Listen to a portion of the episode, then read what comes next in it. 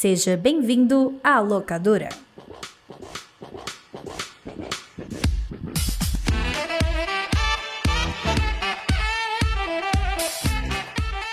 Bem-vindos à locadora do Nicolas, a investigação ordenada e sazonal do audiovisual internacional. Estamos aqui para o season finale. Eu nem notei que estávamos nos encaminhando para o final, cara. Quando eu fé, nossa, final. Estamos fechando uma temporada, veja só.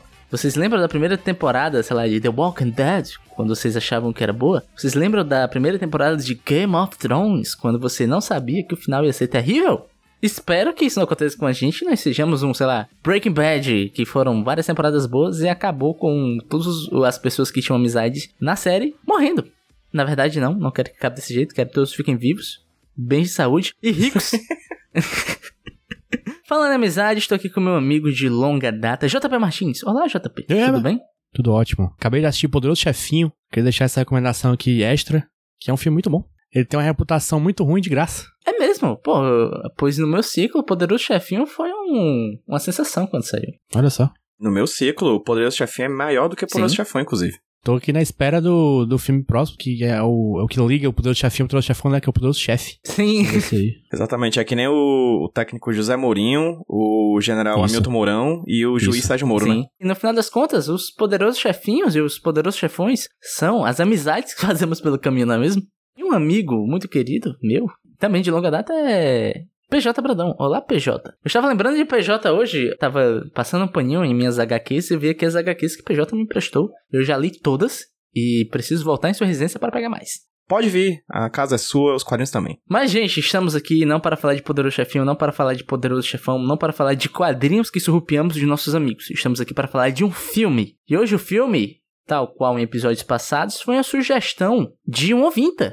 Por quê? Lembrando a dinâmica do Locadora do Nicolas, nosso podcast sobre cinema, onde nós trazemos aqui filmes para serem debatidos a cada quinzena, mas nós abrimos espaço para os ouvintes também indicarem filmes para a gente assistir. E hoje nós temos um desses momentos onde um ouvinte veio aqui participar. E o ouvinte da vez foi a nossa queridíssima Joaminha, que já participou de podcast Nicolas algumas vezes. Nesse ano de 2023 já participou de pelo menos um, no momento desta gravação. E o filme que ela escolheu para ser debatido aqui, ser dissecado, foi o Nunca Fui Santa, ou do original em inglês, But I'm Not a Cheerleader. Ou do título original brasileiro Escolinha do Babado.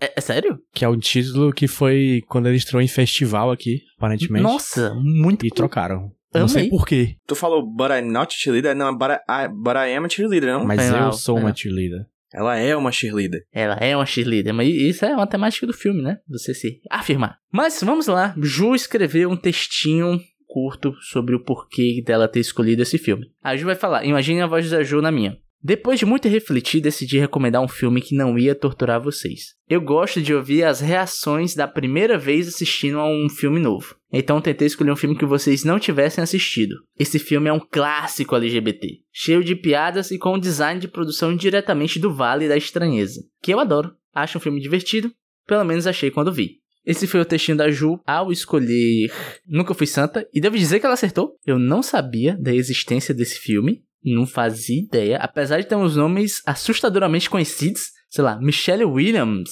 Uhum. O RuPaul está nesse filme, o que é bem chocante. O próprio RuPaul Drag Race, né? Uhum. O RuPaul da família Drag Race. Ele mesmo. Várias carinhas conhecidas, e tem uma carinha que eu sei que o JP gosta, da Natasha Lyon. Mas antes de nós passearmos mais pelos personagens, pelos elencos, vou pedir para JP Martins nos trazer uma sinopse de Nunca Fui Santa, ou como é que é a turma do babado, é isso? Escolinha do Babado. Escolinha do babado. Vai, Jota. Nunca Fui Santa, ou Escolinha do Babado, é um filme sobre a Megan. A Megan é uma menina, uma cheerleader, uma líder de torcida, que a família dela suspeita que ela gosta de meninas. E aí eles mandam ela meu pra Deus. um acampamento de reabilitação de homossexuais. E aí é um Deus nos acuda. O primeiro ponto é que isso Ju Rominha que, que me contou. Realmente isso é uma parada que existe até hoje. Esses centros de reabilitação que você solta seu filho lá pra ele ser ou reeducado por ser muito danado ou tentar uma certa, abre aspas, reorientação sexual. Mas é algo que a gente pode falar no decorrer do programa, porque agora eu quero opiniões, opiniões gerais. Como foi a sua primeira vista, PJ Brandão, ao ver esse filme? Eu achei um filmaço.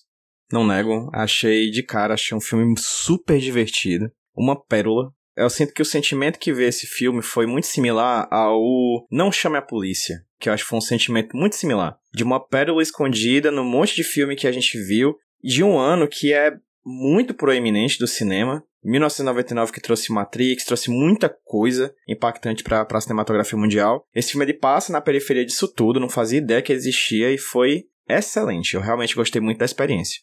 Que curioso. E teu JP, como é que foi? Primeira vista, primeira olhada nesse filme. Eu, eu vou dizer, eu, assim, julgando, assistindo, sempre julgo, assim, tento pensar na opinião dos meus amigos aqui. Eu acho que é um filme que apeteceria muito JP Martins.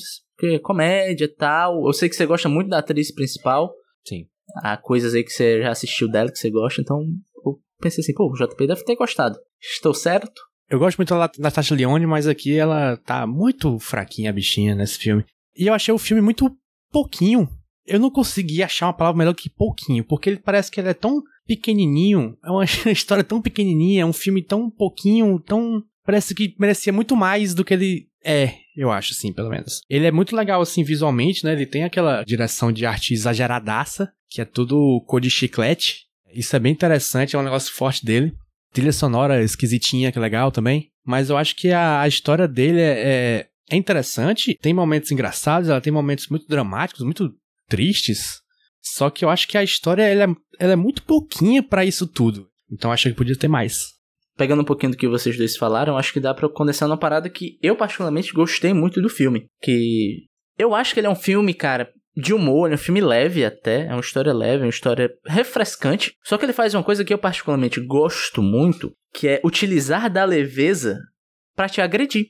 Porque muito do humor, muito da banalidade do filme vem de uma certa violência, cara. Esse filme é um filme que ele é muito inteligente em lidar com a violência de que esses personagens estão passando por não terem a sua sexualidade compreendida pelos seus pais. E tem muitas piadas que são engraçadas, mas por trás da comédia existe uma violência muito grande, cara. Eu acho que ele é muito inteligente nesse sentido. Eu achei um, o humor dele muito bem colocado e muito sagaz. Mas eu concordo um pouco com o JP que é um filme que eu sinto que falta carne para ser mordida. Sabe? Uhum. A história começa, tem o um meio, você tem um fim, massa.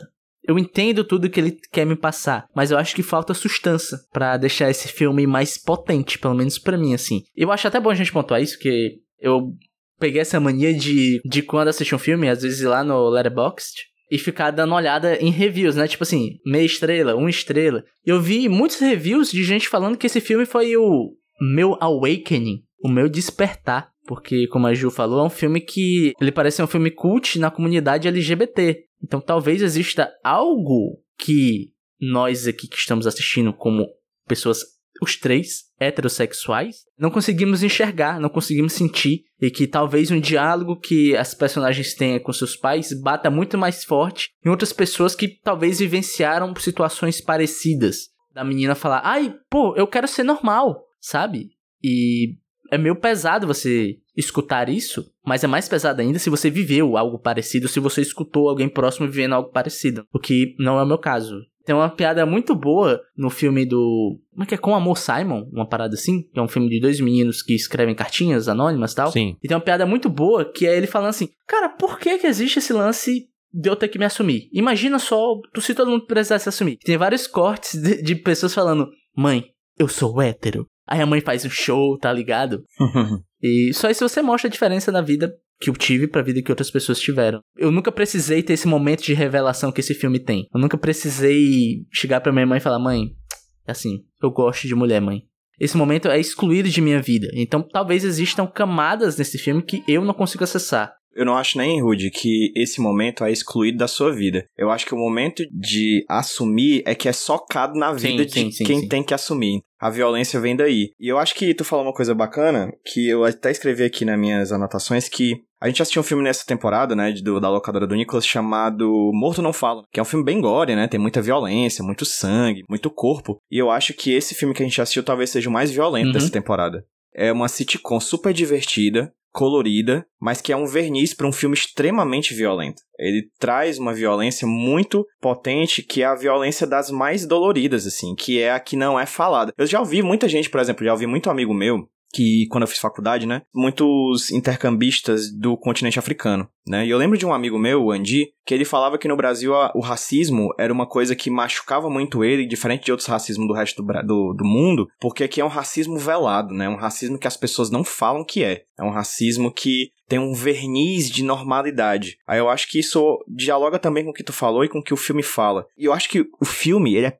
permeado de cenas geniais. E aí, eu não gosto de usar o termo genial em vão. E aí eu uso realmente o termo genial aqui. Porque tem umas cenas que são muito inteligentes. Eu vou pontuar algumas delas no decorrer do papo, mas eu acho que dá para trazer agora uma delas, que eu acho que é uma das cenas iniciais do filme, em que a personagem principal, né, que é a da Natasha Leone, que a época tinha 18 anos, né, tava no começo da carreira, ela tá beijando um cara de língua, né, e ela tá, tipo, super qualquer coisa, porque ela não gosta de beijar ele, mas para ela sentir alguma coisa no beijo, ela fica pensando nos seios das colegas, né? Da, fazendo cheerleadering. E aí, é, eu lembro de conversar com uma amiga minha bissexual, né? Falando um pouquinho sobre a vida dela e tudo mais. E eu lembro de uma fala muito forte, assim, que ficou muito comigo, que ela diz: Eu não sei como é não ser bissexual desde o momento em que eu nasci. Eu não sei como é que pensa uma mulher heterossexual. Uhum. Porque ela não tem como saber ela, ela a vida inteira foi, ela foi forçada a viver uma performatividade aí. Esse filme é total Judith Butler, nessa coisa da performatividade de gênero. E ela fala isso assim: eu fui obrigada a viver uma heterossexualidade, mas na verdade, no meu coração, no meu íntimo, dentro de mim, eu sempre soube que eu era bissexual e eu não sei não ser. Isso ficou muito comigo quando eu tava vendo esse filme. Essa cena em que ela fica beijando o cara, mas pensando nas mulheres, é isso assim. para ela é normal pensar isso. Ela precisa pensar nisso para sentir algum tipo de excitação na vida, sendo que ela nem sabe dar nome às coisas, né? Ela só sente porque ela não sabe não ser daquele jeito. E é até bom pontuar uma coisa que eu também acho muito legal nesse filme, é que além de ser um filme que trata dessa parada da descoberta, tal, LGBT, mas é um filme que tem uma crítica muito boa ao fundamentalismo religioso, né, cara? Aí que mora a questão da violência, né? Porque um dos pontos do filme é que a personagem ela é cristã. E ela faz tudo para ser cristã. É uma parada que você vê que faz bem a ela. E apesar de ter toda a pressão da família, etc., é uma parada que ela gosta. Ela tá sempre ali com a Bíblia e tal. A violência que existe nessa questão de você ser excluído do seu ciclo, do medo da exclusão, é muito pesado o jeito que ele te mostra, talvez como um certo fundamentalismo religioso acaba excluindo as pessoas que, tipo, em teoria isso faz bem a elas, mas existe um verniz por uhum. trás que esconde uma exclusão que é muito violenta você não poder frequentar uma parada pelo que você é. Eu acho que o filme trata isso muito bem nos personagens do, dos pais. Porque os pais, cara, eles estão crentes, eles estão 100% convictos de que eles estão fazendo bem para a filha deles. Eles estão 100% convictos que a pessoa que eles amam, a filha deles, tem um problema. Eles estão 100% convictos que aquilo é a saída. E é muito triste a relação deles dois, porque é uma relação de amor destruída por uma falta de conhecimento, uma falta de compaixão, sabe? E é meio pesado você parar pra pensar nesse filme dessa forma, que ele parece ser carregado, mas não, é um filme divertido, né, pô? JP, é, eu queria falar um pouco de personagens, né? Você falou um pouquinho, aparentemente você não gostou muito da personagem da Natasha. Não gostou muito desse nome? Natasha. Queria saber o que tu achou do personagem dela e mais do que isso. É, eu sei que você gosta dessa atriz, mas eu não lembro de ter assistido nada com ela. É, eu queria que você falasse assim, pô, aqui eu não gostei dela, mas ela evoluiu com o passar do tempo, etc, sabe? Não é que eu não gosto da personagem, né? eu não gostei muito da atuação dela, que eu achei só. Tava ali, precisou, né? Porque ela também, começo de carreira, né? Todo mundo. Todo mundo no começo de carreira é uma bosta. Escute o primeiro Nicholas pra você ver. Escute o primeiro Nicholas pra ver como era perfeito, como é a exceção às regras. e a Natasha Lyonne, pra quem não conhece, eu conheci ela na série Orange is the New Black. Ela não é a, a, a Orange. A protagonista. Não é a Orange, né? Mas ela é uma das, das New Black. E depois disso eu vi ela em Boneca Russa, que é uma série muito boa da Netflix, é, que é uma loucura foda. E eu tô vendo agora, inclusive, a outra série dela, mais nova, que é Poker Face, que é uma série do Ryan Johnson, que é o criador lá do Knives Out, do Red Onion. Do melhor filme de Star Wars já feito na face da Terra. Isso. Verdade. Que é minha série favorita do ano, por enquanto. Enfim, ela é muito boa tem duas coisas bem, bem marcantes da carreira dela já, né? Que é comédia, assim, e personagem lésbica, sendo que ela não é lésbica e ninguém acredita que essa atriz não é lésbica, porque ela só faz personagem lésbica, aparentemente. Nossa, olha só. essa atriz, ela teve muito problema com bebida, com droga, com depressão, rehab, e nada disso tinha acontecido durante, ainda, acho que antes desse filme isso ter filmado. Uhum. Inclusive, esse filme tá faltando outra característica muito forte dela, que é a voz de fumante, que ela não tem ainda. é verdade. A tia fumante, né? É, se liga, hein? né? Regina ah. Roca, Natasha Roca. Mas falando em outros personagens, eu acho que esse filme se prende muito, talvez, mais do que devia, em estereótipo, né? Uhum. Eu entendo o que ele quer dizer com os estereótipos, eu entendo o que ele quer fazer, mas às vezes exagera, eu acho. Principalmente nos personagens masculinos. Vocês notaram isso? Eu achei as mulheres com uma amplitude bem interessante. Elas têm uma amplitude ali de variedade de clichês da lesbiandade que eu achei interessante. Mas os homens, de fato, eles são todos extremamente afeminados, o que não é um problema, né? Eu lembro sempre da fala da Chimamanda Adichie que fala, né? Que o problema do estereótipo não é que ele é errado, é que ele é incompleto, isso. né? E a incompletude, ela tira a dignidade das pessoas. E aí, no caso desse filme, realmente ele trabalha muito isso. Basicamente, todos os personagens masculinos, eles só são um clichê. E como esses personagens não são muito bem desenvolvidos. E como o, o foco fica só nelas, né? Sim, óbvio, óbvio não, é, é, claro que tem que ficar, né? Porque o filme é delas, enfim. Os estereótipos deles acabam ficando meio, meio demais. Acaba contando contra os personagens. Porque existem coisas interessantes neles. Mas você vê que há um cuidado melhor nas outras personagens femininas. Tem uma cena que é muito foda da menina mais estereotipada de lésbica, que ela se revolta, ela fala, eu não sou, não sou, só porque eu não sou igual às outras, é, não quer dizer que eu seja lésbica tal as personagens femininas existem mais pinceladas, apesar delas terem pouco tempo, existem mais nuances nela, né? Tem uma ceninha super singela da primeira menina, que ela parece ser a mais cachê de todas, que você vê que ela também está se segurando quando ela toca na outra menina, e é muito bonito o jeito que é feito, que mostra no plano detalhe, ela passando a mão assim nela, tipo, dando um sorrisinho, etc. Mas nos meninos eu acho que, por ficar presa apenas no estereótipo, eu sinto que você perde a oportunidade de explorar o drama dessas outras pessoas. Eu acho que só tem um personagem que me salta aos olhos, que é o mais afeminado de todos. Porque o filme fala dos cinco passos que eles têm que seguir para se reorientar. E um dos passos é achar sua, o seu momento, né? Sua root, né? A raiz. A raiz. E o lance é que ele não consegue achar. Ele fica inventando história, ele fala uma e fala, pô, essa não é boa o suficiente. Fica tentando pensar em outra. Porque é justamente o, o que o PJ falou, né? Porque assim, ele não precisa achar nada, cara. Ele só é desse jeito. E você vê que aquele personagem existe uma violência sendo posta contra ele, que é justamente a obrigação de falar: olha, vai, me diz aí quando foi que tu descobriu que era gay? Me conta. E é muito triste o personagem dele que ele tenta achar e não consegue, mas tipo, ele não precisaria achar, ele não precisa disso. Só que esse ponto que é muito interessante, é muito legal de se ver, é muito legal como ele é abordado, ele acaba sendo inviabilizado pelo filme quando você transforma ele em apenas o gay afeminado, sabe? Então acho que nos personagens masculinos isso acaba sendo perdido. Nas personagens femininas, não. Eu gosto de todas. Mas nos personagens masculinos eu achei que você poderia dar uma pinceladinha em cada um, dar um momentinho para cada um, sabe? Tu pontuou, Rudy, para mim uma das cenas mais geniais do filme. Eu interpretei da seguinte maneira: o filme ele é muito progressista. Ele aborda questões que hoje em dia ainda são questões que muita gente não trata, assim. Acho ele muito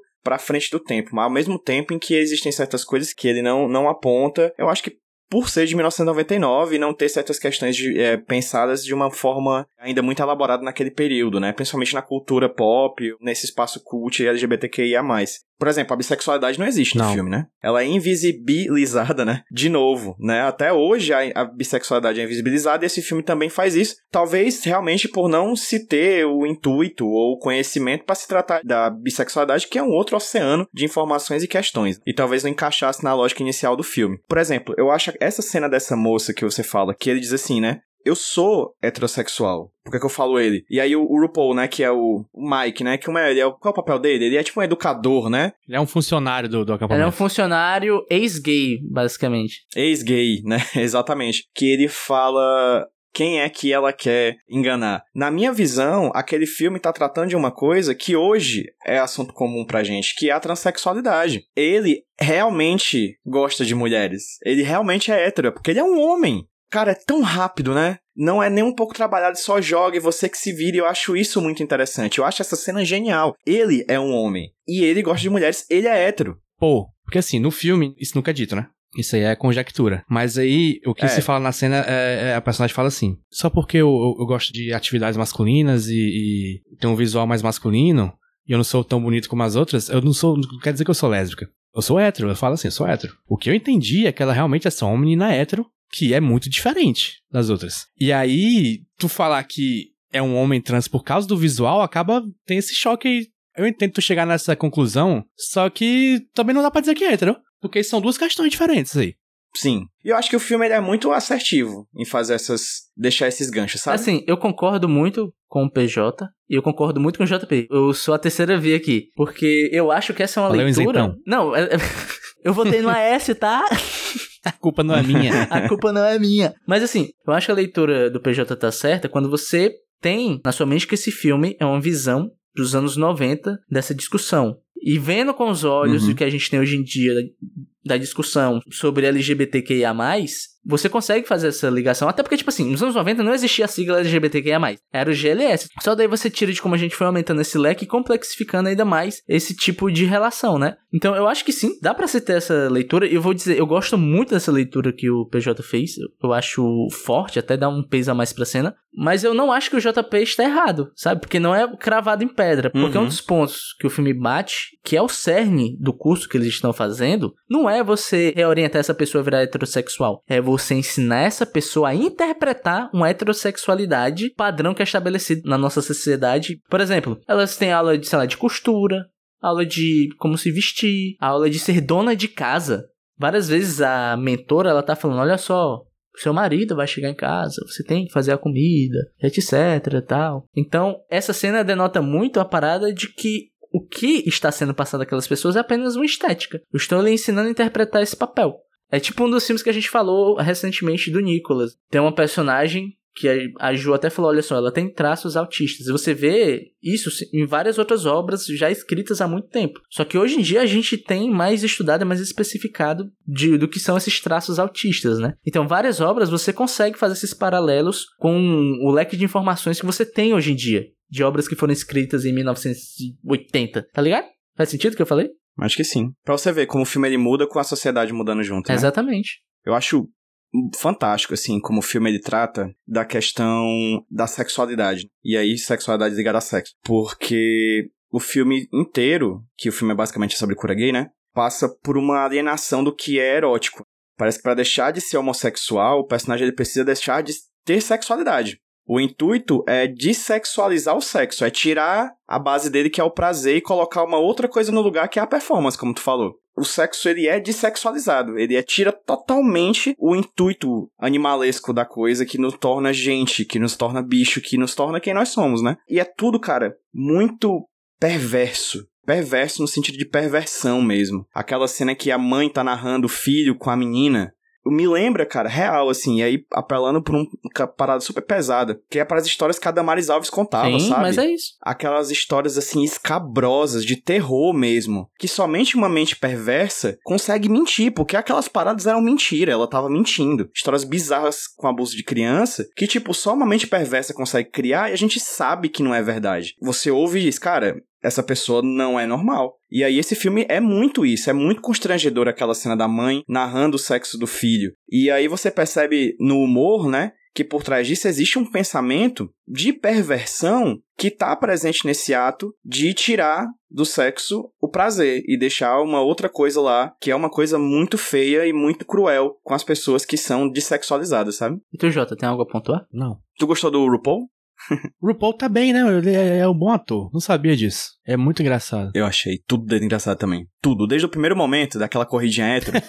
E ele é um personagem muito interessante, apesar dos pesares, porque ele é um símbolo dessa performance que a gente tá falando, né? Eu acho muito curiosa a escolha, porque RuPaul já era RuPaul, na época que esse filme saiu, e você coloca justamente pro personagem ser esse símbolo da performance, porque ele está, não, eu sou o exemplo, eu sou um ex-gay, mas a todo momento você nota que aquilo não é verdade, que ele foi ensinado a se enganar, né? No momento que ele olha pro o filho da, da mulher, ele dá aquele, sabe, aquela tremidinha. Não posso sentir o que estou sentindo, eu tenho que sair daqui. E ele é muito um símbolo do que os adolescentes lá iriam se tornar, né? Que apesar dele ser um alívio cômico, ele é um alívio. Tudo nesse isso, ele é um alívio cômico. Ele é engraçado. Mas existe uma pitada de tristeza ali dentro. E serve muito pra você querer que todo mundo que tá ali saia daquele lugar, tá ligado?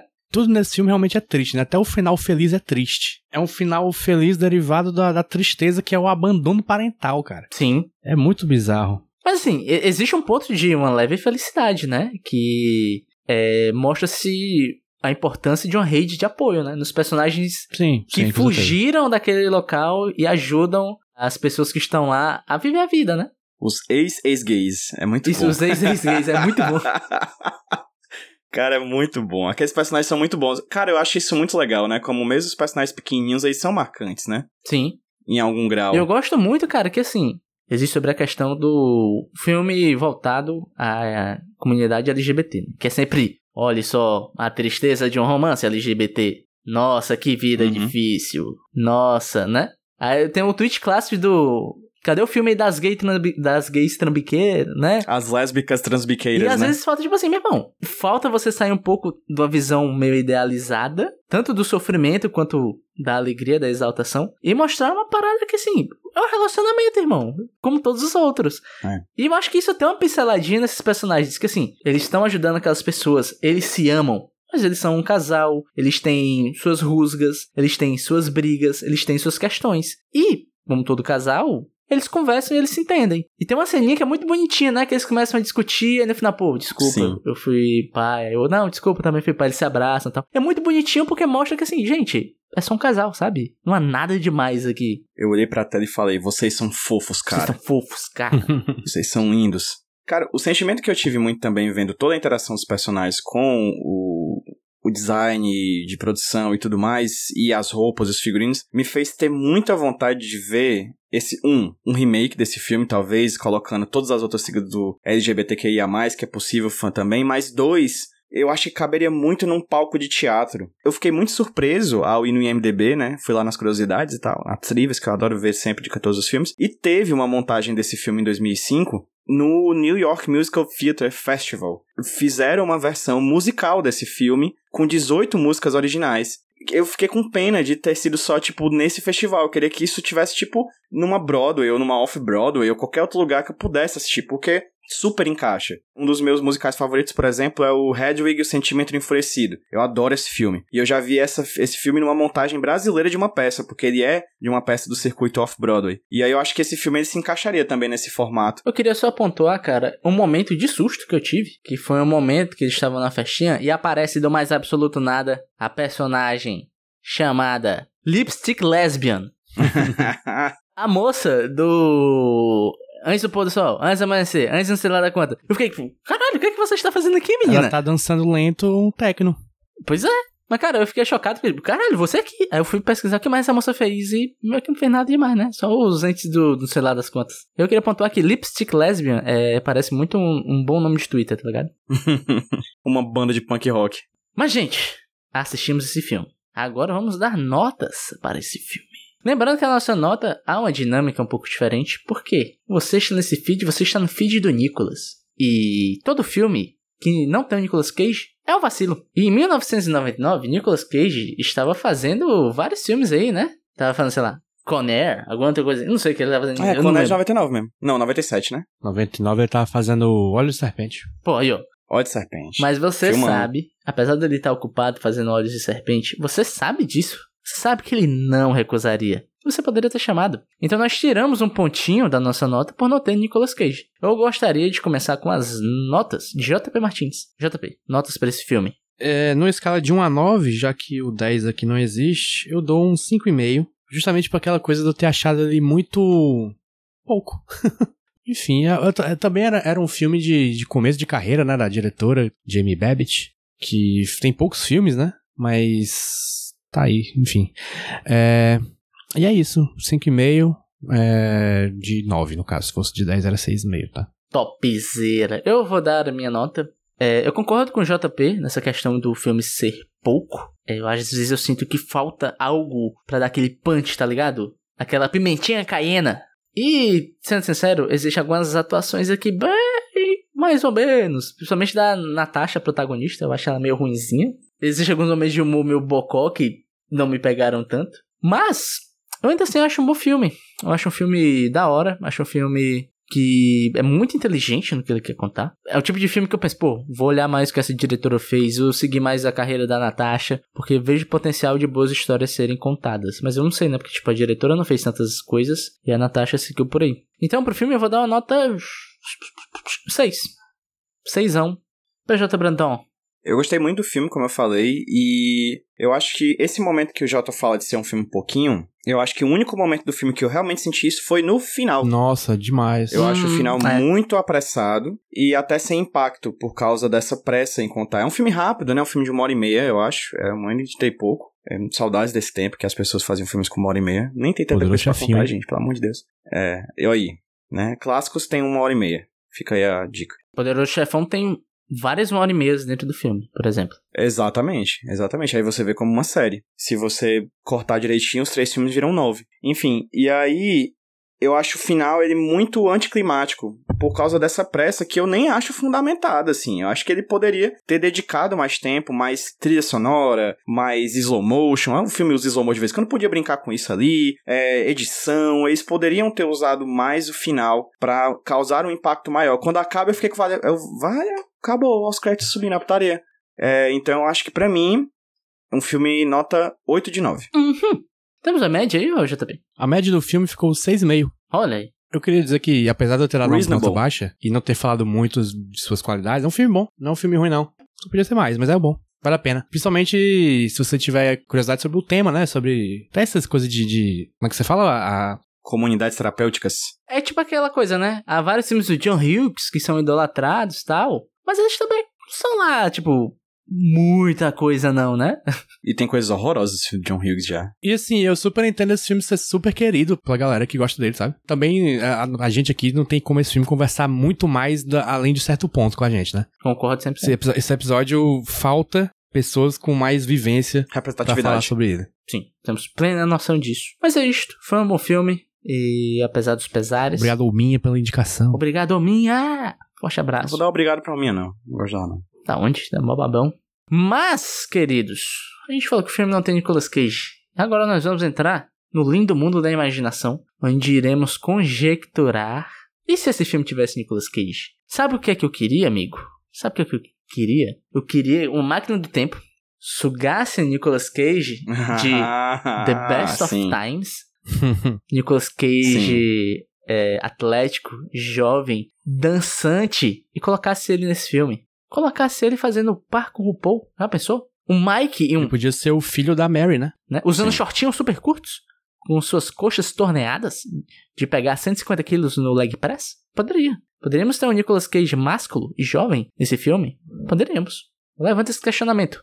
Poderíamos. Eu acho que ele, inclusive, podia ser uma versão masculina da chefe lá do acampamento, que é a Mary, podia ser o, sei lá, o John. o Joseph. Sim, isso, o Joseph, melhor. E cairia muito bem nesse papel. É, na minha cabeça ele poderia ser um do casal lá, fofinho. Casal fofinho. Ah, Naquele, sim, sim, na, sim. Na, 99, na idade que ele tava ali em 99, ele já poderia ser parte do, do casal fofinho dos ex Cara, poderia gays. ser Nicolas Cage e Pedro Pascal. Foda-se.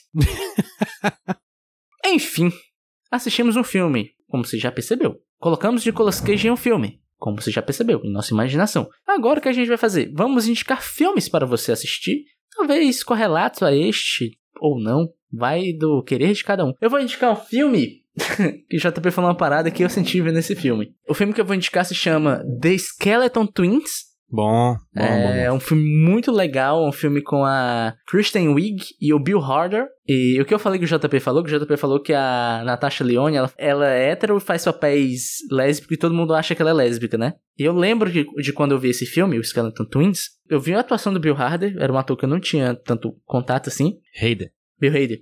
Desculpa. E eu achei ele tão foda, achei ele tão foda, que eu fui dar um Google pra saber se ele era gay ou não. Porque eu falei, cara, tá muito natural.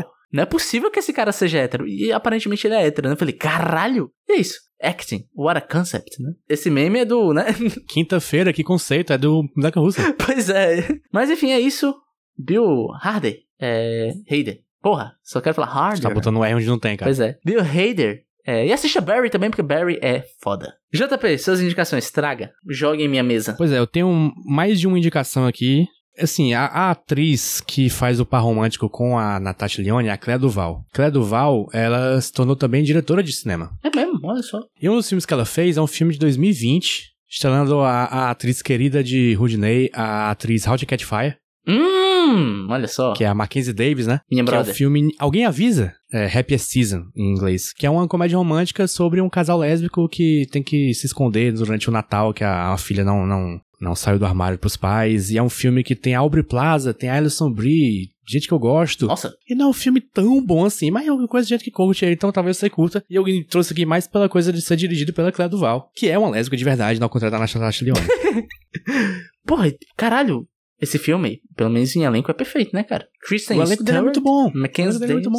Pô, muito bom. Só que o casal principal não tem um pingo de química. Quem é o casal principal? É a Mackenzie Davis? É a Kristen Stewart e a Mackenzie Davis. Ca caralho, que, que tristeza, hein, cara? Elas são tão boas. Que tristeza. Química zero, infelizmente. E outro filme que eu trago aqui é o filme fora de série, Booksmart. Hum. Filme da, da. Como é o nome dela? Olivia Wilde. É, é um filme sobre. Não é necessariamente sobre é uma garota lésbica, mas é, tem duas personagens principais. Uma delas é lésbica, e é sobre o final do colégio e o que vem por aí. Muito bom. E é bem legal, bem legal, bem legal mesmo. É um dos meus filmes favoritos, talvez. Caralho, olha só. Esse é um. Eu quero muito ver esse filme, dizem que é muito bom. Muito bom. E estou satisfeito que eu trouxe aqui do, só filme dirigido por mulher. Seus machistas do caralho. É muito. Pô, esse, o Skeleton. Peraí, deixa eu conferir esse Skeleton Twins, porque. Infelizmente. É um macho branco. Craig Johnson. Craig já é nome de, de branco, né? É, verdade. É um nome muito genérico, Craig Johnson, né, cara? Sei lá, tipo. Sim.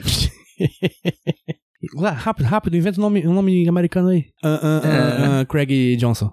É, pois é, é tipo isso. Jeff Stewart, sei lá, porra. PJ, e tu?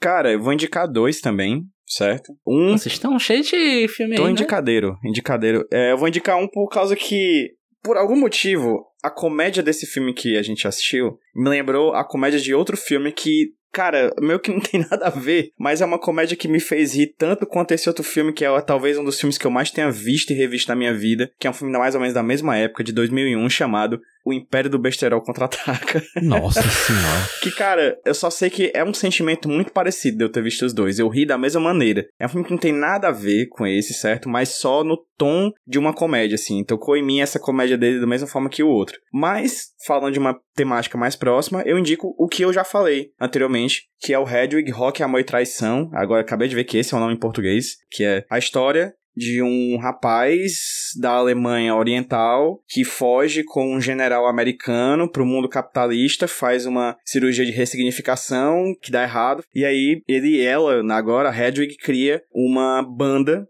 de rock para cantar as dores dos amores perdidos e das dos sonhos quebrados, assim. É um filme fantástico, inspirado em uma peça fantástica, é a minha peça favorita. Eu nunca tive uma experiência teatral que nem essa. E Hedwig é o meu musical favorito da minha vida, assim. Então, realmente recomendo muito Hedwig, Rock, Amor e Traição. Eu nunca fui no teatro na vida, assim, uma peça. Vai vir, vai, vai sim. Vai me obrigar agora, tu? Vou, hein? vou te obrigar sim. Está obrigado. Você vai. Eu vou então ver o, sei lá, o especial do Whindersson Nunes. Nossa, isso é teatro. I think it's teatro. Teatro, te acho chato. pois é, gente, indicações feitas, vamos para o final do episódio, para o final da temporada. Lembrando, o locadora do Nicolas está nas redes sociais, na mesma arroba do Podcast Nicolas, que é arroba Podcast Nicolas. Hum, é isso? Ou tô errado? É isso mesmo. Arroba Podcast Nicolas no Twitter, no Instagram e no TikTok. Se você puder, por favor, é ajudar com a gente financeiramente a produzirmos o podcast, a pagar o servidor, a fazer todas as coisas que demandam dinheiro que esse podcast necessita, por favor, vá lá no Apoia-se, no link apoia.se barra podcast Nicolas. E doe o dinheirinho que você puder doar, a gente vai agradecer. Se você não puder, por favor, divulga a palavra, dá um RT lá no Twitter, manda pro amiguinho. A gente precisa de ouvintes, cara. Traga mais pessoas para esse clubinho de filmes, muitas vezes específicos, que você só vai ver aqui.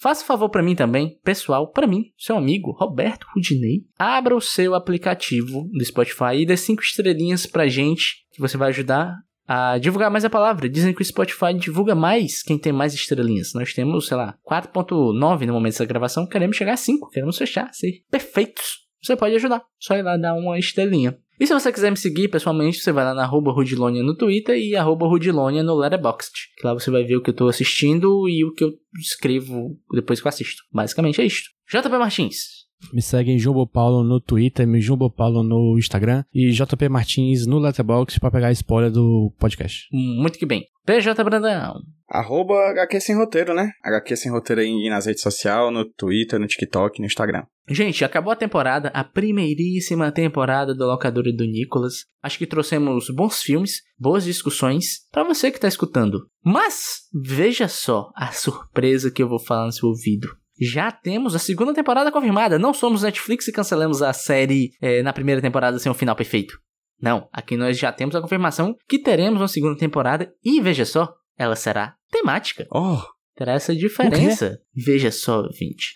E o tema será décadas. Nós iremos cobrir filmes lançados na década de 50 e 60 nos próximos episódios. A segunda temporada está tão confirmada que nós já temos o primeiro filme que nós vamos falar para você. E a primeira escolha, logicamente, depois de hoje, quem iria escolher o filme a ser falado seria o PJ. Então, o PJ vai ser o nosso season premiere, né? Nosso primeiro episódio da segunda temporada, onde nós falaremos de. Vamos lá. Tem um diretor que eu gosto bastante, apesar de eu conhecer muito pouco da obra. Então, como eu já falei anteriormente para vocês, eu vou usar a locadora do Nicholas como um pretexto para poder assistir os filmes que estão na minha wishlist, na minha watchlist há muito tempo certo? E a gente vai assistir um filme de 1954 do gênero suspense e mistério chamado Janela Indiscreta de Alfred Hitchcock. Hum, esse certo? eu já vi. Esse eu nunca vi, esse eu nunca vi. Do pouco que eu vi de Hitchcock eu gostei bastante, então a gente vai assistir esse Janela Indiscreta, essa mácula que agora eu vou sanar com vocês. Porra, nem começou, já tô animado. Por mim a gente já grava amanhã essa porra. Bora? Bora, Jota. Bora, pô, não problema não. Então vamos, tá todo mundo falando. Iremos ver Janela Indiscreta. Já viu, Jota? Tu já viu? Não vi. Esse é um filme que o pessoal lá na minha estação de cinema do Discord viu, mas eu não vi. Olha só, eu sou o único que já viu. Iremos falar sobre daqui a algum tempo. Fique por aí, siga a gente nas redes sociais. Deixa o feed assinadinho, porque ainda tem podcast Nicolas saindo. E daqui a alguns meses, vamos colocar assim, daqui a um período X, você vai ter o nosso debate sobre Janela Indiscreta de Alfred Hitchcock. É isso. Tchau, tchau. Até já já. Tchau. Valeu.